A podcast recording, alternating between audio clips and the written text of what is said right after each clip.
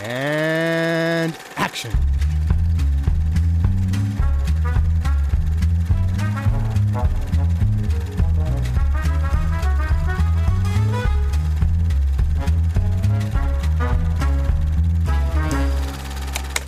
War das In auch, Tat. War das äh, äh, Psycho oder Psycho, für den Sie den, den Oscar gekriegt haben? Sie haben doch auch einen Oscar. Hein, Oscar? Heckroth und, und äh, Nein, ich nehme Oscar, nicht. Rebecca, nicht? Nimm. Nein, er hat es nie erreicht. Sehen Sie, sehen Sie, sehen Sie Sie. müssen, Sie müssen für mich übersetzen, Hein, Ja. in Deutsch. I have, ich habe äh, nominiert ja. vier oder fünf Mal. Er hat die aufgestellt, äh, vier, fünfmal Vorgeschlagen. bekommen, das heißt vorgeschlagen für den Oscar. Eins, zwei. Always the bridesmaid, never the bride. Hallöchen und herzlich willkommen zu Episode 26 von Directed by Alfred Hitchcock. Ich bin der Joe und mit dabei ist der Ted. Hey. Oder Luke. Hallo. Fängt an zu singen, äh, vorweihnachtlich. Mm, Ja, so Und äh, wenn, wenn, ihr, wenn ihr das zu hören kriegt, ist einfach Ostern oder so. ja. ähm, ja, absolut. es, es ist so. Wir sind in Episode 26, reden demnach über den 27. Film von Alfred Hitchcock. Wir sind weit über der äh, Anzahl an Filmen, die wir jemals äh, für ein Directed by äh, besprochen haben und sind gerade mal jetzt dann fast bei der Hälfte von Hitchcocks Filmografie. Und ich, Idiot, habe gedacht, wir, wir kriegen das dieses Jahr alles noch aufgenommen. ja, das ist, das ist sehr optimistisch. Wir reden über Mr. and Mrs. Smith oder Mr. und Mrs. Smith, wie er auf Deutsch hieß. Hey. Aus dem Jahr 1941 mit Carol Lombard und Robert Montgomery in den Hauptrollen. Und wer jetzt denkt, das hat irgendwas mit dem Doug Lyman, Mr. und Mrs. Smith, äh, mit Angelina Jolie und Brad Pitt zu tun, so wie ich das Oder ich. vor 24 Stunden gedacht habe. Ich, hab, ich hab's gehofft. Ja, vor allem, ich habe halt so gedacht, naja, also zwei Spione, ne, die nichts voneinander wissen und romantische Intrigen und so weiter. Das klingt ja Hitchcock hoch 10 so, ne? Ja. Aber es hat halt einfach nichts damit zu tun, sondern es ist halt einfach eine romantische, bisschen screwballige Komödie über ein Ehepaar, das äh, rausfindet, dass wegen einer, einer, einem bürokratischen Fehler äh, die beiden technisch gesehen überhaupt nicht verheiratet sind. Und nachdem dann der Mann äh, der Frau äh, das nicht erzählt oder nicht sofort erzählt, sie es aber weiß, führt das in, zu Auseinandersetzungen und eine romantisch-komische Ehekrise, wenn man so will. Vielleicht nach dem damaligen Standard. Ich weiß nicht, wie, wie romantisch oder komisch ihr es fandet. Das werden wir gleich besprechen. äh, aber das ist so der Plot. Luke, ich fange mit dir an. Ja. Was waren denn deine ersten Eindrücke von Mr. und Mrs. Smith? Äh, mein erster Eindruck war, dass ich die Kurzzusammenfassung auf der Streaming-Seite gelesen habe, auf der ich es geguckt habe dann letztendlich. Und äh, da dachte ich schon, okay, das ist, glaube ich, nicht der Plot, den ich erwartet hatte. So ist zumindest mal, zumindest mal am Anfang, äh, im Anfang dann die erste Szene dachte ich dann, okay, hat das irgendwas mit dem zu tun, was ich da gerade gelesen habe? Ist das überhaupt der richtige Stream für den richtigen Film? Äh, Es war irgendwie, die erste Szene hat mich irritiert, ich weiß nicht warum. Also mein erster Eindruck war tatsächlich Irritation und, und Unglauben. Und dann konnte ich mich eigentlich ganz gut auf diese Screwballigkeit einlassen, wenn auch nur bedingt, weil er einfach, ich weiß nicht, ich meine, mein Screwball ist halt auch mit einem Haufen Slapstick verbunden und das ist hier so mal, mal ganz, ganz, ganz cool drin, aber manchmal auch so eher so nicht so. Keine Ahnung. Ich meine, das einzige, das einzige Screwballige, was ich wirklich, wirklich, wirklich, wirklich liebe und mag, ist halt Iswastock und äh, da kommt er nicht ran. Ähm, aber äh, ich, würde sagen, er ist so, er ist, wenn man jetzt mal diese Hitchcock, Hitchcock als Regisseur, was ja ziemlich untypisch für ihn ist, aber da wirst du bestimmt noch ganz viel dazu zu sagen haben, ähm, wenn man das mal ausklammert, würde ich, würde ich ihn für mich irgendwie auf so ein er ist irgendwo so in der Mittelklasse der romantischen Komödien einordnen, tatsächlich. äh, ja, also war so, ja, hm, okay. Also, so, der, also der erste Eindruck war erst Irritation und dann hat es mich so durchgetragen, dass ich dachte, okay, jetzt ganz nett ist er ja. Äh, äh, aber gleichzeitig mit dem Plot könnte ich mir auch einfach vorstellen, dass Matthias Schweighöfer und äh, ich weiß gar nicht, wer gerade die aktuelle kontemporäre deutsche Schauspielerin für solche Filme wäre, aber ne, also ist, ja. Wahrscheinlich ist Schweighöfer schon, wie, schon wieder nicht mehr, nicht mehr aktuell. Ich fühle mich alt. Ja. ja, da bin ich auch raus. Ted, wie ging's dir? Ähm, ähnlich. Ähnlich. weniger irritiert. Ich fand, äh, die erste Szene ist auch ganz komisch, wo sie einfach so in einem, in einem, Ja.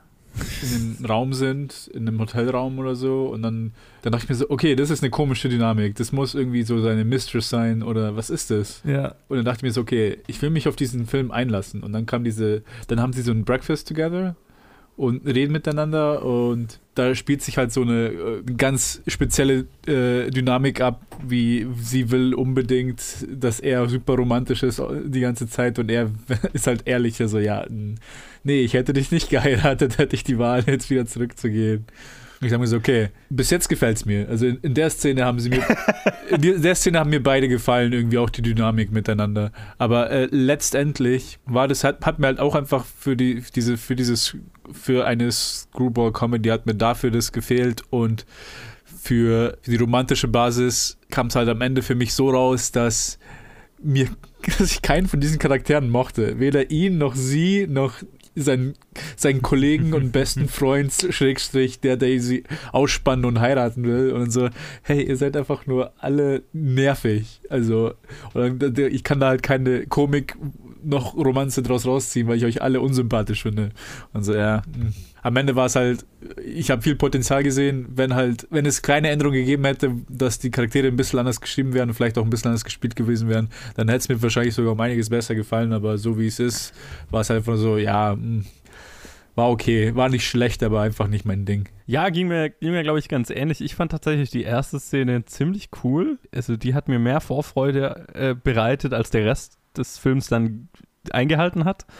Aber ähm, so in der ersten Szene habe ich mir so gedacht, okay, das ist weird, das ist exzentrisch, äh, wenn wir es, äh, wenn das, äh, das irgendwie ein Film mit zwei, mit einem extren, äh, exzentrischen äh, Paar, das eine coole Dynamik hat und so weiter. Und wir haben ja auch schon in anderen Hitchcock-Filmen irgend, also allen voran, glaube ich, so Man Who Knew Too Much, wo wir dieses Ehepaar haben, die eine sehr coole Dynamik haben und so ein bisschen quippy äh, Dialoge hin und her und ja, ein bisschen exzentrisch sind halt einfach. Und da dachte ich hier auch, okay, ja, das ist schon mal eine gute Voraussetzung. Und der Rest vom Film ist dann, ging es mir ziemlich auch so, dass ich mir gedacht habe, okay, ihr seid halt einfach alle furchtbare Menschen. du, der, der Typ ist halt ein Stalker und sie, sie ist ein Kleinkind. Und ja, äh, so die, die Probleme, die die haben, konnte ich jetzt nicht so nicht so mitfühlen und war jetzt nicht so investiert in deren Love Story und ähm, ob die jetzt am Ende wie und ich habe mir sogar am Ende gedacht, ja eigentlich, also äh, das Ende hat sich sogar falsch angefühlt, weil ich mir die ganze Zeit gedacht habe, also das, der logische Outcome wäre gewesen, dass die beiden halt einfach sich, also getrennte Wege gehen, Ja. weil also ja, alles andere hat sich einfach unnatürlich angefühlt. Ja, das, genau das, genau das. Weil die, dieser, das Problem war halt, die mussten auseinandergehen, aber es war von vornherein klar, dass die am Ende zusammen wieder sind, weil das ist halt diese Art von Film. Und es, genau das war einfach so, ah, ihr beide seid einfach nervig und das mäßig ist halt einfach, und wenn ihr zusammen seid, ist es noch schlimmer. Dann, Ja. Aber ich weiß, dass ihr am Ende zusammen sein wieder werdet. Und so, äh, das, aber, das passt halt einfach nicht. Das ist genau das, das dysfunktionale, nervige Paar aus eurem Freundeskreis, das ihr alle kennt und hasst. Und äh, am liebsten wünscht ihr euch, dass sie nicht mehr in eurem Leben wären, aber sie sind schon so lang dabei und mein Gott, das äh, halten wir es halt noch durch die, die nächsten 30 Jahre. Genau die sind es. sure. Nicht, dass ich Leute in meinem Leben hätte, die so sind, aber Ich bestimmt, wollte wollt jemand, grad sagen. Also, bestimmt ähm, kann da jemand relaten. Irgendjemand fühlt sich jetzt angesprochen. Quatsch. Ja, und halt auch einfach, also so die, die, das, was dieser Film versucht als romantisch zu verkaufen. Ich weiß nicht, ob es damals als äh, weitgehend als romantisch angesehen wurde. Ich meine, es waren, der, der hat so ein paar Tr- Tropes, die ja noch lange und ja auch bis heute teilweise irgendwie so in, in romantischen Komödien noch sind, die ich noch nie romantisch fand, wie Stalking. Ja. Weil, ja, also äh, das ist halt einfach, was er macht. Und, und halt einfach, es, es gibt so, gab so ein paar Momente, wo die beiden halt offensichtlich in einen Konflikt geführt wurden durch das Drehbuch, der sympathisch, na, wie soll ich das sagen, der, der ein, ein, ein, ein, ein feuriges, aber romantisches Hin und Her sein sollte. Wisst ihr, was ich meine? Also, wo, wo der Film so, okay, du, du, du hast jetzt Spaß dran, weil es sind zwei gut aussehende Leute, die viel Chemie haben und eine Anziehung haben, aber äh, äh, de- deutlich irgendwo was auszu zwischeneinander auszuarbeiten haben. Aber am Ende wünschst du dir, dass äh, die Anziehung zwischen den beiden siegt. Und die habe ich halt nicht gespürt, so, ne? Die war für mich halt nicht da. Und deswegen ist der Film halt so ein bisschen vor sich hin geplätschert für meinen Geschmack. Ja, und ich war jetzt nicht der, es war jetzt nicht der, der, der, der, nicht, kein furchtbarer Film, es war auch nicht der schlechteste Hitchcock-Film, äh, bei weitem nicht. Aber er ist, er ist äh, irgendwo im unteren Mittelfeld und vielleicht erzähle ich, wie immer, ein paar Sätzchen dazu, wie es zu diesem Film kam. Nämlich, oh, ich, muss mir, ich muss mir ganz viel nochmal anlesen, weil es ist gar nicht so lange her, dass wir die letzte Aufnahme gemacht haben. Aber es kommt mir so lang vor. Ja, mir auch, tatsächlich. Es kommt, es kommt mir furchtbar lang vor. Ich, äh, ich bin definitiv bereit für einen Weihnachtsurlaub. Ja, nach Foreign Correspondent waren tatsächlich einige Studios interessiert, äh, mit Hitchcock zusammenzuarbeiten. Wir erinnern uns, er, ist ja, er war zu der Zeit unter Vertrag bei David O. Selznick und durfte halt laut diesem Vertrag ausgeliehen werden, wenn alle Parteien sich einig wurden, was mehr das Problem war. Allen Studios voran war MGM, die ein Thriller-Drehbuch fertig hatten, das perfekt für ihn gewesen wäre. Äh, gewesen wär. Doch bei denen hat David O. Eben so hohe Ansprüche gestellt, dass die Verhandlungen einfach nirgendwo hingeführt haben, also sehr lange nirgendwo hingeführt haben und als dann aus dem MGM-Deal nichts wurde, ähm, hat sich ein anderes Studio sehr interessiert gezeigt, nämlich RKO. Ein Studio, das es heute nicht mehr gibt, aber dessen Logo man bestimmt mal gesehen hat, wenn man Citizen Kane zum Beispiel gesehen hat. Mhm. Ne, es äh, war ein, eine Zeit lang ein großes Studio, also ein Klein- bekanntes Studio. Kleiner, klein, kleiner Einschub. Äh, RKO spielt auch eine große Rolle in äh, dem Theaterstück, in dem ich vorletztes Jahr mitgespielt habe. Von Aaron Sorkin geschrieben tatsächlich, The Farnsworth Invention, wo es halt um die Erfindung des Fernsehens geht, wo der Chef von RKO, äh, wie hieß er? Sarnoff, David, David Sarnoff, der dann NBC gegründet hat, halt eine, also die zweite, die, die zweite Hauptrolle spielt, so die zwei Hauptrollen sind quasi, ja. Genau, nur so, nur so ein kleines, also ähm, RKO, großer Player. Ja. Und ich ärgere mich immer mehr, dass ich dieses Theaterstück nicht gesehen habe. Ja. Es, es gibt's als DVD. Ja, ja, genau. Ich weiß, ich weiß. Ich äh, irgendwann, ich äh, werde dich bei Gelegenheit. sollten wir uns irgendwann mal tatsächlich, tatsächlich wieder so re- real-life-mäßig sehen, äh, post-Covid, dann werde ich mir die definitiv besorgen. Ähm, Ja. RKO zu äh, der Zeit, äh, genau um die Zeit, der eine oder andere wird sich vielleicht gedacht haben, war gerade dabei, Citizen Kane zu produzieren, als sie an Hitchcock rangetreten sind und hatte äh, und äh, es hat sich hatte sich halt total rumgesprochen, wie sie für Orson Welles so den roten Teppich ausgerollt haben, was für Freiheiten die ihm zugesprochen haben im Vertrag und so weiter. Und auch andere nicht, Brit äh, nicht äh, amerikanische Regisseure waren bei denen unter Vertrag und konnten da, hatten da wohl ziemlich gute Arbeitsverhältnisse und deswegen hatte das Studio so einen Ruf für ein, ein cooles Studio für Expat-Regisseure zu sein oder äh, so ein bisschen die Hollywood-Außenseiter. Äh, die hatten ein Drehbuch, nämlich für Mr. and Mrs. Smith, äh, mit Carol Lombard schon an Bord. Und warum sie unter anderem auf Hitchcock zugegangen sind, ist, dass eben die an dem Film nur mitmachen wollte, wenn ihr Freund äh, Alfred Hitchcock die Regie führen wollte. Einfach weil sie mit Hitchcock befreundet war und Bock hatte, ich will mal von äh, Hitchcock regisiert werden. Directed werden. Okay. Und äh, das, äh, so ist das Ganze so ein bisschen zusammengekommen. Auch nicht gleich, weil Hitchcock hat sich erst ziemlich gesträubt dagegen, weil Mr. und Mrs. Smith eben so eine als Screwball-Komödie angelegt war und das erstens nicht sein Ding war und zweitens er, er das auch als distinktes amerikanisches Genre gesehen hat, wo er sich jetzt nicht unbedingt zugetraut hat, das äh, so zu können als Brite. Und letztendlich hat er den Film dann gemacht als Gefallen für Carol Lombard und wegen deren Freundschaft. Aber hat selber immer gesagt, dass er A, genau, er, er war, oh Überraschung, kein Fan von dem Film, Jahre später, wie von den meisten seiner Filme bisher. Und genau, nach eigener Aussage konnte er die Leute im Film, also die Hauptcharaktere, nicht verstehen und deren Handlungen. Und ähm, hat äh, laut eigener Aussage eben einfach die Szenen abgefilmt und so sein bestes, solides Regiewissen damit eingebracht, aber ja, so viel Herzblut steckte da jetzt, glaube ich, nicht drin. Und ich glaube, das, das erklärt vielleicht auch das eine oder andere, was, Ja. es, äh, was wir gerade schon angesprochen haben.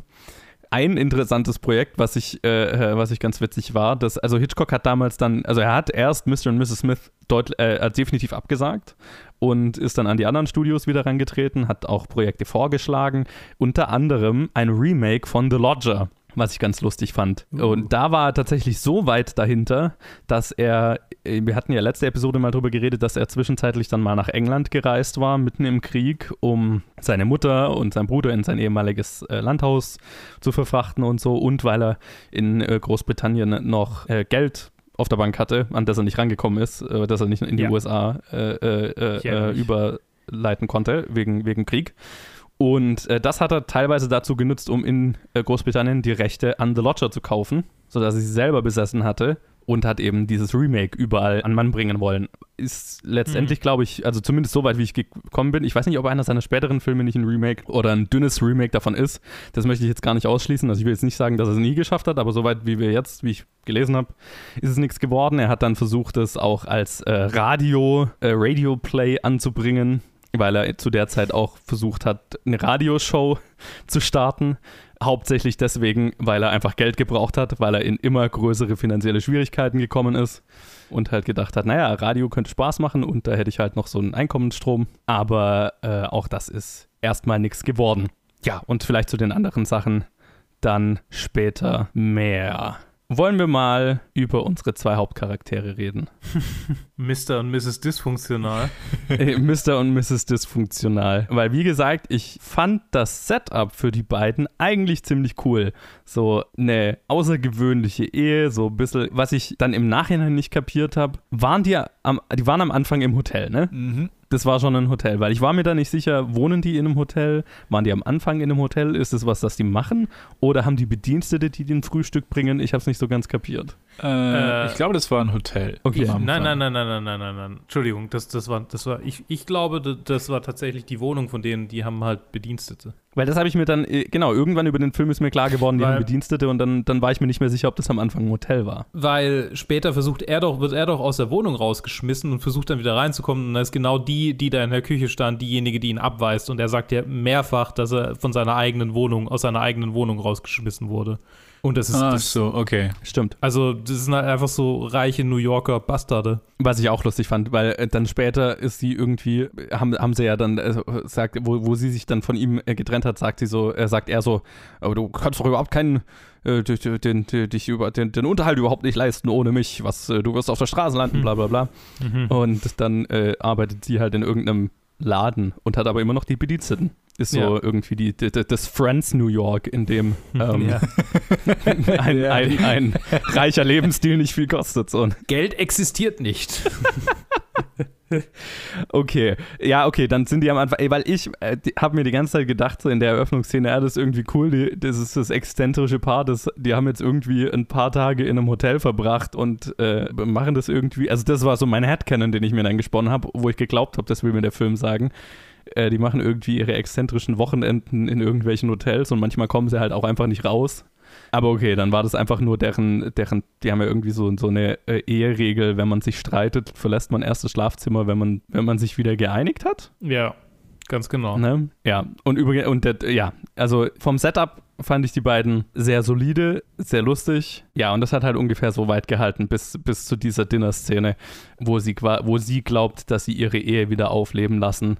Die prinzipiell fand ich wieder ganz lustig, we- weil es halt in dieser runtergekommenen Kneipe gespielt hat und ich die Katze sehr mochte. Ja, das, das, war, das war eine witzige Szene. Es war auch ein bisschen so, es, es gab viele, also viele Szene, Szenen, die in diesem Kontext von diesen romantischen Komödien so mit, wir sind jetzt verheiratet, aber sind jetzt an diesem Punkt, wo wir nicht so richtig wissen, so ist das jetzt für immer und es fühlt sich auch schon an wie für immer. Oder wie, als, als wären wir schon immer verheiratet, so, so quasi dieses, die Kneipe, in der wir damals waren, die, diese, diese, mit der rosaroten Brille hat auch alles noch so wunderbar gewirkt, so ist es halt einfach so ein runtergekommenes Drecksloch. Das ist schon sehr witzig. schon wirklich witzig. Oder, oder irgendwie, ja, wo sie, also ich meine, das ist natürlich auch, ne, es sind geschmacklose Witze, aber halt, äh, wo sie irgendwie das Kleid anzieht, das sie zu ihrer äh, Verlobung damals irgendwie anhatte und dann passt sie halt nicht mehr und der Knopf reißt immer auf und ja, also so kleine witzige Sachen, die so, so einfach so offensichtliche Comedy, die, die massengefährlich ist und über die ich lachen kann. Ja. Und die, die hat mir, die hat mir gefallen, ja. Ja, ich muss sagen, bis zu dem Punkt hatte ich auch Hoffnung noch. Bis zu dem Punkt dachte ich mir so, okay, das kann jetzt noch, also quasi dieser Abend, wo sie will, sie will den Antrag, aber er stellt ihn nicht. Okay, was, bis dahin war ich noch mit dabei, weil ich dachte, okay, was kommt jetzt? Irgendwie, welche Art von Streiterei oder welche, welche Regeln, die sie aufgestellt haben, weil über die haben sie geredet. Die haben so irgendwie so Regeln aufgezählt, welche Mhm. komischen Regeln kommen jetzt noch ins Spiel, die jetzt irgendwie das noch komplizierter machen. Aber dann war es einfach so, nicht, ich will nichts mehr von dir und Mama und dann mi, mi, mi. Das ist like, Okay. Ja, es wurde sehr schnell, fand ich, absurd. So, also genau, bis zu dem Punkt habe ich auch gedacht, es kommt zu irgendeiner, also wo der Typ aufgetaucht ist und ihm gesagt hat, okay, ihr seid äh, nicht mehr verheiratet. Da habe ich mir so gedacht, okay, und jetzt erfährt sie es und dann kommt es zum Streit und am Ende äh, stellt sich, keine, also gibt es halt irgendwelche Irrungen und Wirrungen. Sind sie verheiratet, sind sie nicht verheiratet? Wer weiß davon, wer weiß nicht davon? Der eine plant die Ehe, der andere glaubt, der, der andere will Schluss machen und so weiter und am Ende endet alles in einer großen Hochzeit. So, das war so, wie ich mir das vorgestellt habe. Okay, das wäre so die 0815 Screwball Romantic Comedy. Aber dann nimmt es halt äh, ganz schnell so äh, merkwürdige Züge, äh, dass er sich halt erst so wie ein Arsch verhält, weil er so kein großes Ding draus macht, dass er halt äh, gesagt hat, ja, ich hätte dich, wenn ich jetzt, wenn ich jetzt nochmal die Wahl hätte, hätte ich dich nicht geheiratet. Aber ist ja kein großes Ding, weil wir so, äh, ich, ich, ich hab dich ja gern und so.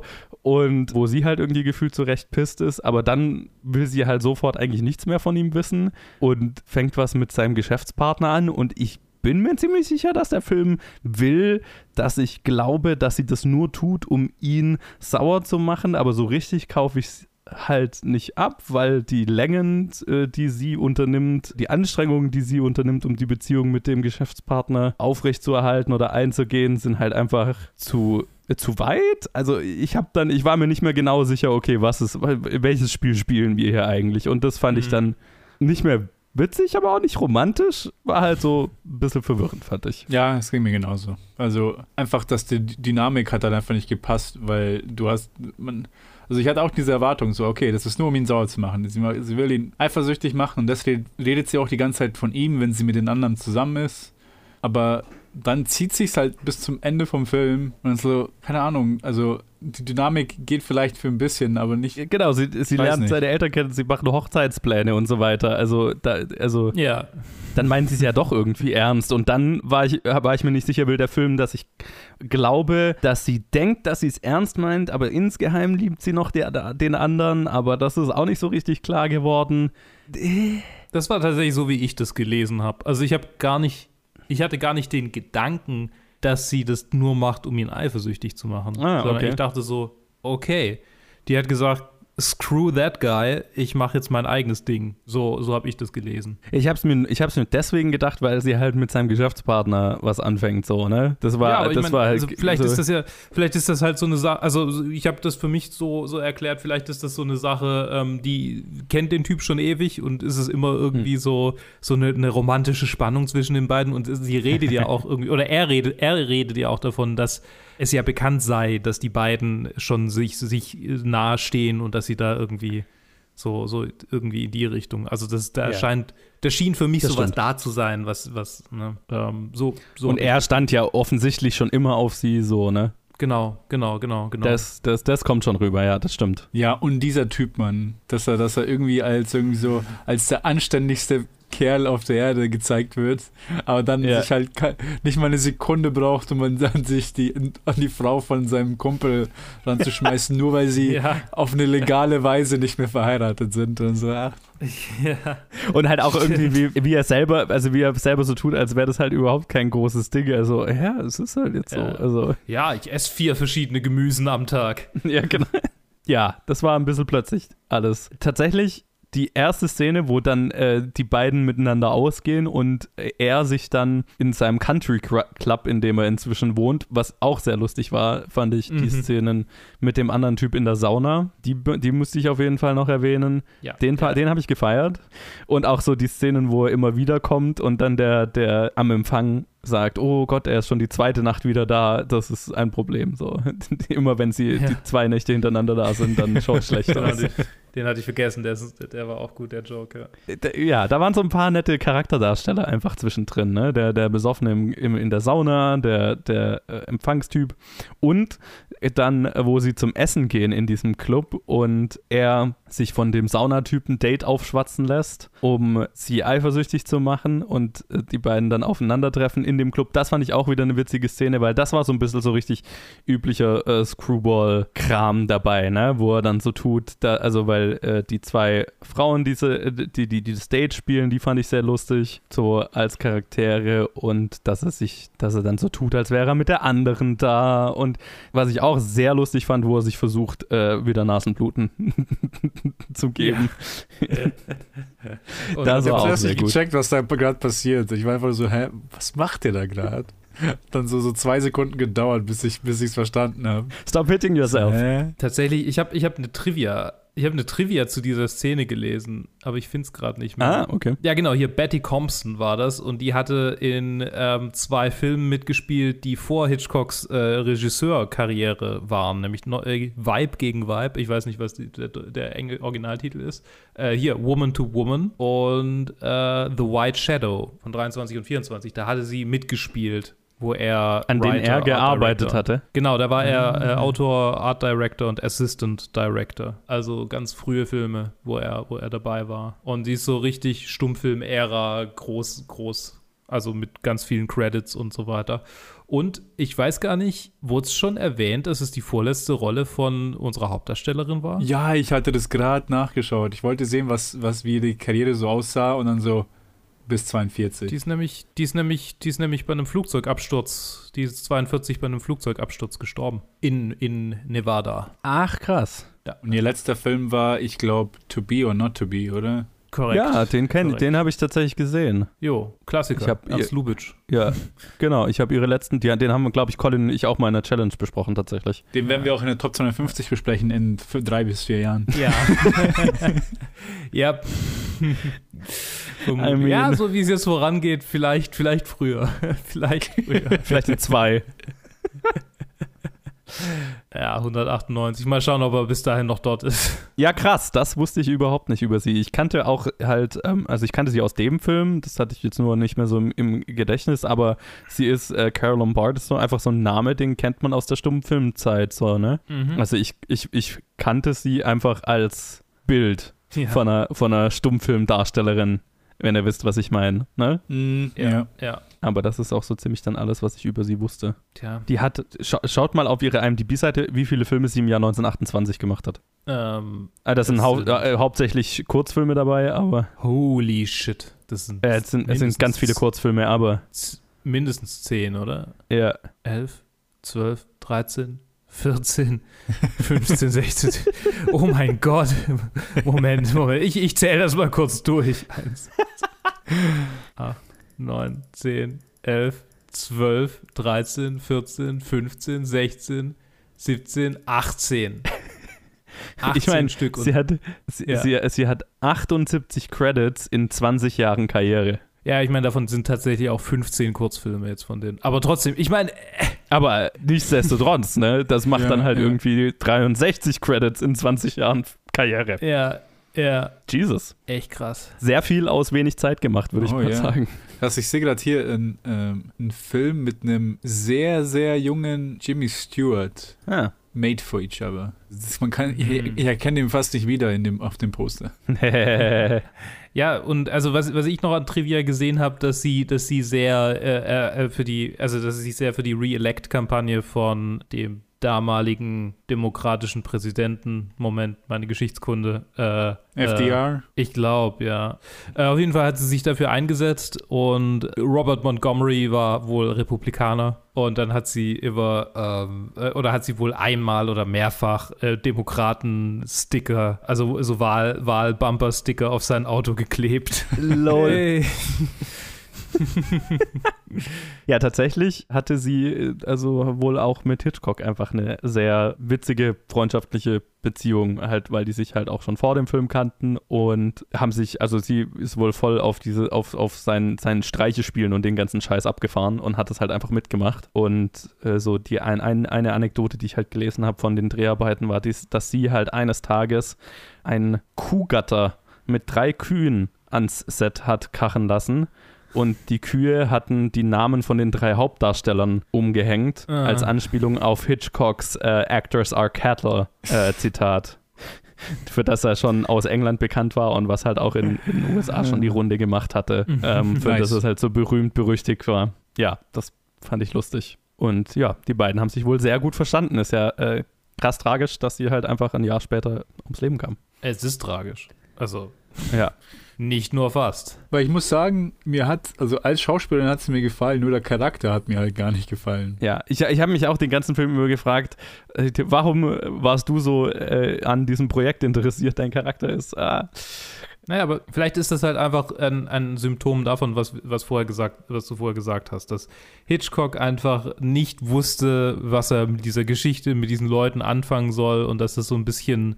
Ich meine, ich weiß gar nicht, ob er den Schnitt am Ende, den, den Finalschnitt verantwortet hat, aber so wie ich das merke, ist es ja schon eher so damals so gewesen, oder? Dass er das auch zu Ende gebracht hat. Normal schon, was er halt oft gemacht hat mit den Projekten, die ihn nicht so interessiert haben, wie zum Beispiel Rebecca, da haben wir, äh, war das so, dass er dann halt einfach den Schnitt und die Fin- Finalisierung den Produzenten überlassen hat und einfach sich schon sein, an sein nächstes Projekt gesetzt hat. Mhm. Was jetzt hier teilweise so war. Also er war, er hat auch das Projekt so ein bisschen so angenommen, weil er halt, also ich habe es ja bei äh, Foreign Correspondent haben wir drüber geredet, dass er ja in so finanziellen Schwierigkeiten war, dass er eigentlich keinen Tag nicht äh, keinen Tag unbezahlt äh, verbringen wollte und halt während Foreign Correspondent schon auf der Suche nach dem nächsten Projekt war, dass er halt einen nahtlosen Übergang hatte, auch von den Gehaltszahlungen.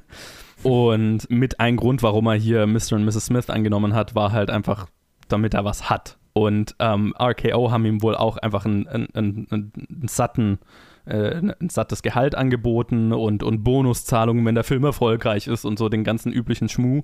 Und ähm, ja, das war so mit der Grund, warum er, warum er das akzeptiert hat. Aber halt, wie immer bei den Projekten, die er für das Studio gemacht hat, hat er halt einfach sich während, den, während das Projekt läuft, lief, einfach schon nach, sein, nach dem Projekt umgese umgesehen, was, ihm, was ihn halt einfach mehr interessiert hat. Und ich finde, also, und, und in der Zeit halt, ne, äh, es ist Zweiter Weltkrieg, er steckt in tiefen finanziellen Schwierigkeiten, es ist ein Film, der ihn nicht so interessiert, den er halt angenommen hat als freundschaftliche Geste und äh, damit er überhaupt äh, Arbeit hat und so weiter. Alles jetzt nicht Voraussetzungen, die dem Film zugutekommen, würde ich mal sagen. Mhm. Ja. Noch dazu äh, ist wohl David O. Selznick zu der Zeit in eine Post- Gone with the Wind Midlife Crisis verfallen. Was ich sehr lustig fand, als ich das gelesen habe. Also Gone with the Wind war fertig raus und das hat ihn halt irgendwie, keine Ahnung, fünf Jahre völlig vereinnahmt und dann war das fertig und er hatte nichts mehr auf dem gleichen Kaliber zu tun und ist dann erstmal in, in den Midwest irgendwie umgezogen von einem Tag auf den anderen, einfach weil er sich das so vorgestellt hat und dann hat ihm da nicht gefallen, ist er nach New York gezogen und war halt einfach die ganze Zeit weg und nicht erreichbar und Hitchcocks Vertrag war ja ein solcher, dass halt einfach Selznick alles genehmigen musste, wenn Hitchcock mit einem anderen Studio einen Film machen wollte. Und das hat natürlich das Ganze, äh, die Beziehung zwischen den beiden äh, nur erschwert, einfach weil die Midlife Crisis äh, seines Produzenten seine finanzielle Lage in Gefahr gebracht hat. So, ne? das ist eine sehr witzige Vorstellung. Vor allem halt einfach, weil ähm, wir haben jetzt gerade in den Reviews Mank besprochen und ich habe die ganze Zeit so, naja, das ist um die Zeit, die, all das, diese, die Dreharbeiten zu diesem Film sind um die Zeit, in der Mank hauptsächlich spielt und Mhm. Selznick kommt da ja auch kurz vor und so und das war so, ah ja, okay, ich, ich hatte jetzt da immer so ein lebhaftes Bild im Kopf. Fand ich sehr cool, hat sich zeitlich einfach gut ergeben gerade. Und übrigens noch eine Sache, die äh, Stress gemacht hat, war, dass, äh, wie gesagt, ich habe ja, äh, also Zweiter Weltkrieg, wir wissen Bescheid, und Hitchcock und so ziemlich alle Briten, die zu der Zeit in den USA, äh, in Hollywood aktiv waren, haben äh, zunehmend, äh, zunehmend schlechtere Presse aus Großbritannien bekommen, dafür für den Fakt, dass sie in den USA waren, quasi als Kriegsverweigerer. Und äh, Hitchcock gegenüber war das Ganze besonders äh, aggressiv und ausgerechnet halt auch von seinem früheren Kumpel und Boss Michael Balkan, der noch in Großbritannien war und explizit Hitchcock in der Presse schlecht gemacht hat, dafür, dass er quasi kurz vorm Krieg in die USA abgehauen, also so hat er es zumindest verkauft, abgehauen ist und äh, sich da jetzt verkriecht und Karriere macht, während Briten, äh, Großbritannien leidet und bla. Und das war wohl so heftig, dass Hitchcock sich äh, gezwungen hat, äh, gezwungen gesehen hatte, ähm, selber einen Pressetext äh, zu veröffentlichen und eine eigene Pressemitteilung zu machen, indem er sich gegen die Anschuldigungen gewehrt hat und ja, quasi so, eine, so, so einen Gegenschuss verpasst hat. So quasi Michael, Balkan ist nur neidisch, dass er nicht in in den USA seine äh, Karriere gemacht hat und bla. Und ja, später wurde dann äh, Balken wohl davon unterrichtet, was Hitchcock äh, aus den USA alles äh, für den War-Effort gemacht hat und hat sich dann später entschuldigt, aber halt so die Damage war so ein, so ein bisschen getan. Und äh, Hitchcock hatte so den ganzen Zweiten Weltkrieg über so ein bisschen einen schlechten Ruf als Kriegsverweigerer Krass. was ja. mit Sicherheit auch nicht geholfen hat. Und Mhm. ähm, ich meine, äh, wir, wir werden dann später, denke ich, noch drüber reden. D- Das ist tatsächlich was, was ich einfach schon vorgelesen habe, weil das ist der Teil aus meinem BBC-Interview, den sie verwendet haben, ist, was Hitchcock dann später während dem Zweiten Weltkrieg gemacht hat, weil er war ja dann durchaus an Propagandafilmen beteiligt und auch eine Doku über die KZs, äh, die Befreiung der KZs und so weiter. Aber ähm, da kommen wir dann später noch dazu. Aber zu der Zeit auch jetzt schon ähm, war er ja, wir haben ja schon mal kurz drüber geredet, in diesem, ja, in dieser Organisation von Briten in Hollywood aktiv, die quasi sich äh, für die, die Dinge für die Unterstützung Großbritanniens getan haben. Unter anderem Waisenkinder in die USA geholt haben aus London und bla. Also ja, nach allem, was ich so gelesen habe, war der Ruf ungerechtfertigt, aber er war halt da. Damn. Bummer. Ja, keine geile Zeit. Nee, nee, gar nicht. Ja, eine witzige Anekdote, die ich noch habe. Ich habe ja vorhin gesagt, er hat äh, zu der Zeit versucht, The Lodger als äh, Radioserie unterzubringen.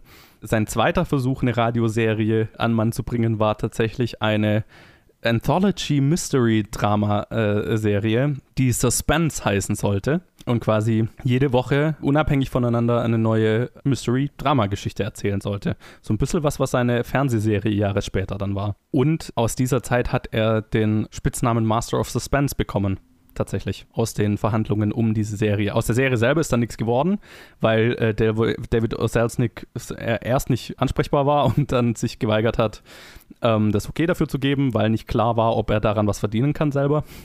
Weil sein Vertrag mit Hitchcock, also David O. Selznick hat ja irgendwie 10% an allem, oder nee, die Hälfte, ich weiß ja, irgend, äh, viel Geld an allem bekommen, was Hitchcock für Filmarbeiten verdient hat. Aber es war eben nicht, nicht klar, was er an, an Radioarbeiten verdienen könnte. Und dann hat es halt einfach nicht, nicht sein Okay gegeben. Na toll. Ja, äh, die, die Serie, das Konzept wurde dann ein paar Jahre später ohne Hitchcock umgesetzt und war tatsächlich 20 Jahre lang ein erfolgreiches Radioformat in den USA. Aber er hatte nie was damit zu tun. Tatsächlich, was, was, was Hörspiel, Hörbuch, äh, Hör, Hörmedium, Audiomedium angeht, irgendwann müssen wir auch mal noch über drei Fragezeichen reden. Ich weiß nicht, wann wir, wann wir da mal Zeit dazu kriegen, aber es erscheint mir jetzt wie eine gut, ein guter Moment, um das mal anzusprechen, weil äh, Hitchcock kommt ja vor. Und ich meine, Hitchcock wird ja auch irgendwie, wurde früher zumindest verwendet, um das so auch so zu bewerben. Also da irgendwie ein paar Folgen hießen Alfred Hitchcocks drei Fragezeichen. Und soweit ich das nachvollzogen habe, äh, als ich das mal nachgeschaut habe, war das halt einfach jemand, der ihn kannte und der dann quasi einfach so, so ihn, ihn gefragt hat, ob er da so ein bisschen sein Seal of Approval draufsetzen kann. Er hat gesagt, ja, meinetwegen. Hat bestimmt auch Geld dafür gesehen. Aber ja, also es war halt einfach so ein, so ein Nice. ja, ja, kein Problem. Ja, witzig, weil ich ja, also ich habe nicht, ich war jetzt nie so der riesen drei Fragezeichen-Fan, aber wir hatten schon so ein paar CDs daheim rumliegen und ich erinnere mich drauf, dass da das Hitchcock-Abbild drauf war. Irgendwo so in klein. Ja, genau. Und es, äh, er hat wohl auch mal irgendwie eine der, äh, also der amerikanischen, äh, der, der originalsprachigen Folgen äh, angekündigt. Aber äh, ja, also es ist nicht so, dass er da irgendwie eine, eine, eine tiefe Verbindung dazu hat oder irgendwie Folgen davon geschrieben hat oder so. Ich glaube, der hat da einfach nur seinen Namen dafür gegeben und das war halt auch relativ Ja. spät.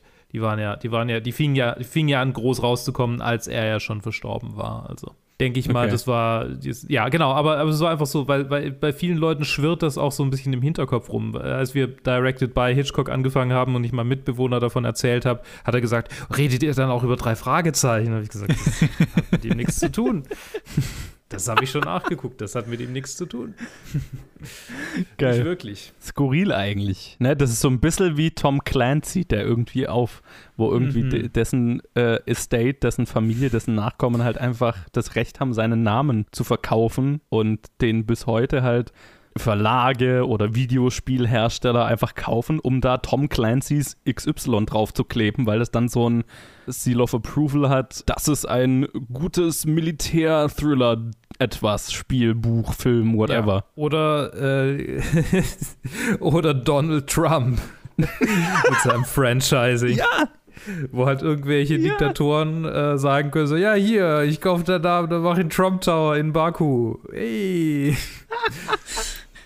Geil. Ja, ja, es ist nicht, es ist nicht nichts anderes. War Baku, war Baku angemessen? Darf ich, darf ich Baku, darf ich Baku überhaupt in einem solchen, in einem solchen Satz äh, so verwenden? Ich weiß gar nicht. Ja, doch, darf ich. Aserbaidschan, ja, doch, darf ich, darf ich, darf ich. Ja. Ich glaube, da gibt es sogar einen Trump Tower. Irgendwo. Ich hatte, ich hatte was in Erinnerung. Ich weiß nur, dass Moskau so ein Ding war, aber genau, genau, Moskau. Ja. haben wir noch was zu Mr. und Mrs. Smith zu sagen? Habt ihr Oh, noch einen tiefgründigen verdammt. Gedanken zu diesem nicht sehr tiefgründigen Film? Ich habe vergessen, über welchen Film wir geredet haben. oh. Das war so ein gutes Ah. Gespräch. Ah. ja, Nee, ich ich hab nichts mehr. von mir, von meiner Seite nichts. ich glaube, die Pause lasse ich halt einfach drin. Weil das war, das war gut. Ich, es, war schön, euch einfach in die leeren Gesichter zu schauen. ja, tatsächlich. Also auch die Bücher, die ich so immer lese dazu, haben einfach nichts zu diesem Film zu sagen, außer in, einer, in einem Spruch stand dann halt einfach zum Release drin, ja, der Film kam nicht besonders gut an. Oder mäßig gut, mäßig gut. Es wurden sogar so ein paar Reviews zitiert, die halt alle so waren, so, it's a movie. Ja. Ist einfach im Buch das Kapitel Mr. und Mrs. Smith und dann einfach whatever. Und dann nächstes Ja, also es war halt tatsächlich so. Es ist halt, eigentlich bin ich ja in die, also gerade in der fetten Hitchcock-Biografie, die ich immer dazu lese, ist es jetzt gerade echte Arbeit für jeden Film, das alles zu lesen, weil halt einfach so viel passiert und dann geht es halt irgendwie 30 Seiten für jeden Film, 40 Seiten mehr und zu dem Film war es halt einfach, ja, 10. Und das meiste war mehr um alles, was darum passiert ist und nicht über den Film. Und dann kam es irgendwann zu dem Film und dann waren diese Anekdoten drin, die ich erzählt habe und dann am Ende so, ja, und er kam halt mittelmäßig gut an. Und, und das war das. so irgendwo in der Footnote, nicht mal im eigentlichen Text. Einfach so. genau.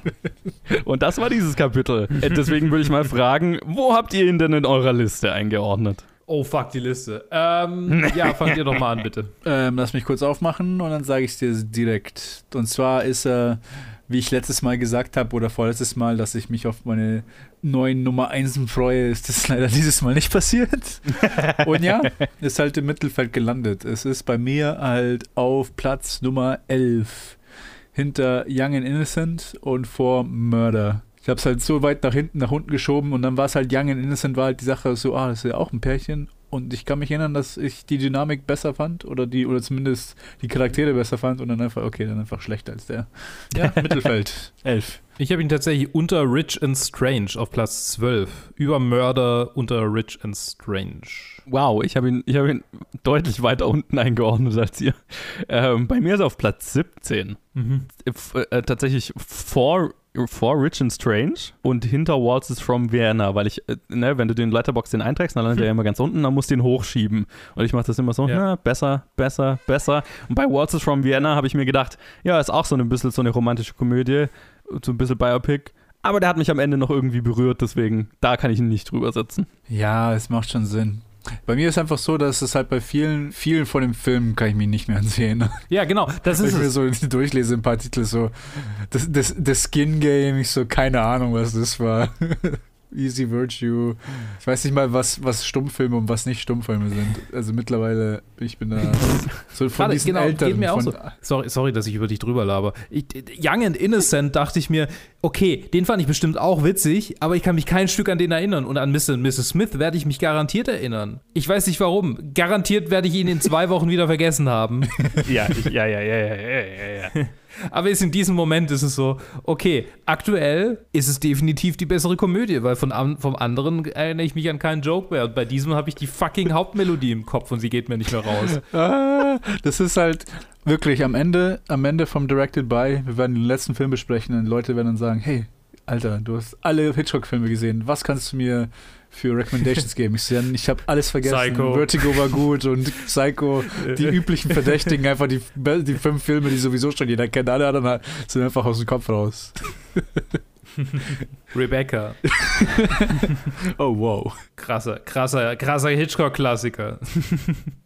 ich werde tatsächlich Man Who Knew Too Much werde ich nie vergessen. Den werde ich nie vergessen. Oh ja, ja. Es- 39 Steps ist auch einer, den ich mir wahrscheinlich auch Genau. nochmal anschauen werde. Das ist so ein Film, wo ich weiß, den werde ich mir nochmal irgendwie revisitigen. Ja, nee, es sind schon ein paar dabei, die, die, die hängen Ja, bleiben, ja. aber ja. Ich glaube, ich könnte tatsächlich zu jedem noch was sagen. Jetzt Krass. ich mir die Liste Ah. anschaue. Aber ja, ja, ja. Vielleicht lag es einfach daran, dass ich halt einfach Double Speed durchgepaukt habe bei vielen von den Silent Movies.